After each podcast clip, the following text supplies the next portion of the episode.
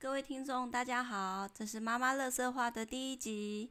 那本来呢是觉得可以跟大家分享一下妈妈辛苦的育儿生活当中的一些内心话。那在这边先简单的自我介绍一下，我是一个育有双宝的职业妈妈。早上在公司跟老板奋战，回到家就要跟双宝奋斗。那今天邀请到的一位来宾呢，也是在我育儿生活当中一个非常非常重要的角色，那就是双宝的爸爸。我们欢迎双宝的爸爸，请双宝爸爸跟大家打个招呼。听众大家好。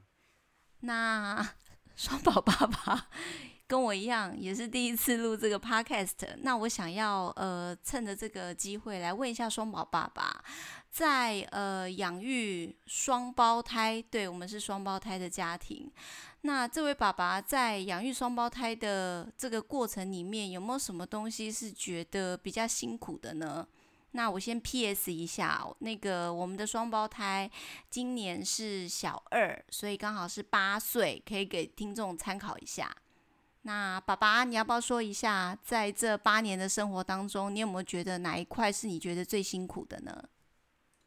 其实应该要提一下，我们的双胞胎是龙凤胎，所以并不是同样性性格呃性别的的小孩。那在嗯这个育儿的八年过程当中，其实比较辛苦的也是因为随着小朋友越来越长大。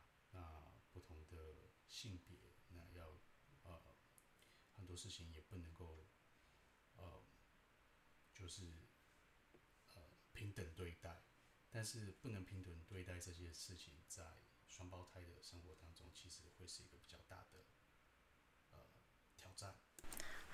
爸爸，你说的不能够平等对待是什么意思？可以具体一点吗？比较不能平等对待就是。虽然他们是同年龄，那每天都生活在一起，但是不同的性别，那我提到就是男生对待男生的处理方式，或是对待女生的处理方式，嗯，或者是对于东西的分享，就没有办法做平等的对待。那，嗯，给女生的一些呃要思考的部分，可能是要比较，呃。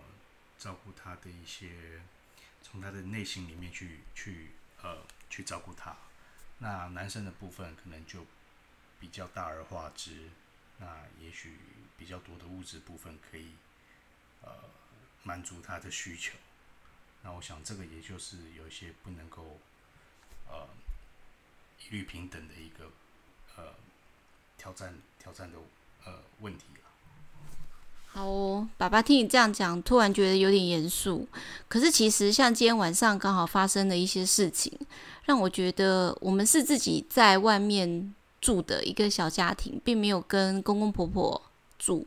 那我觉得其实跟公公婆婆住当然有很多的好处哦，因为公公婆婆对我们来讲基本是超级神队友。但是我后来想一想，其实不住在一起也是有好处的，因为呢，今天晚上。女儿呢，就非常的不乖，然后很任性的要做一些事情。那我觉得，如果这些事情是呃公公婆婆看到了，可能也会觉得很生气哦。爷爷奶奶有可能，有可能 会被气到脑充血。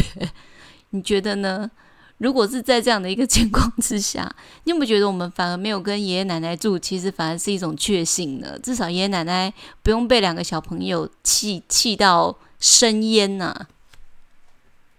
我觉得这嗯，也没有说一定好或是不好，就像你刚刚提到的嘛。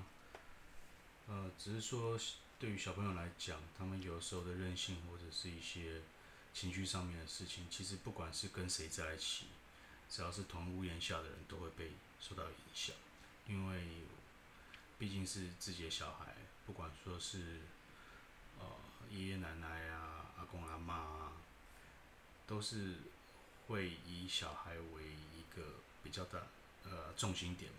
那在他们的一些情绪反射到大人身上的时候，那不管有没有住在一起，在周遭人多少都会被影响到。真的耶。但是其实，我觉得有的时候还是有的小孩还是要认命一点哦。所以说才有这个乐色化的单元。那爸爸，你有没有什么时候呢，是让你觉得特别想翻白眼，或者是其实你的白眼已经看到你的脑浆了？有没有什么特别的时候会让你有这种感觉？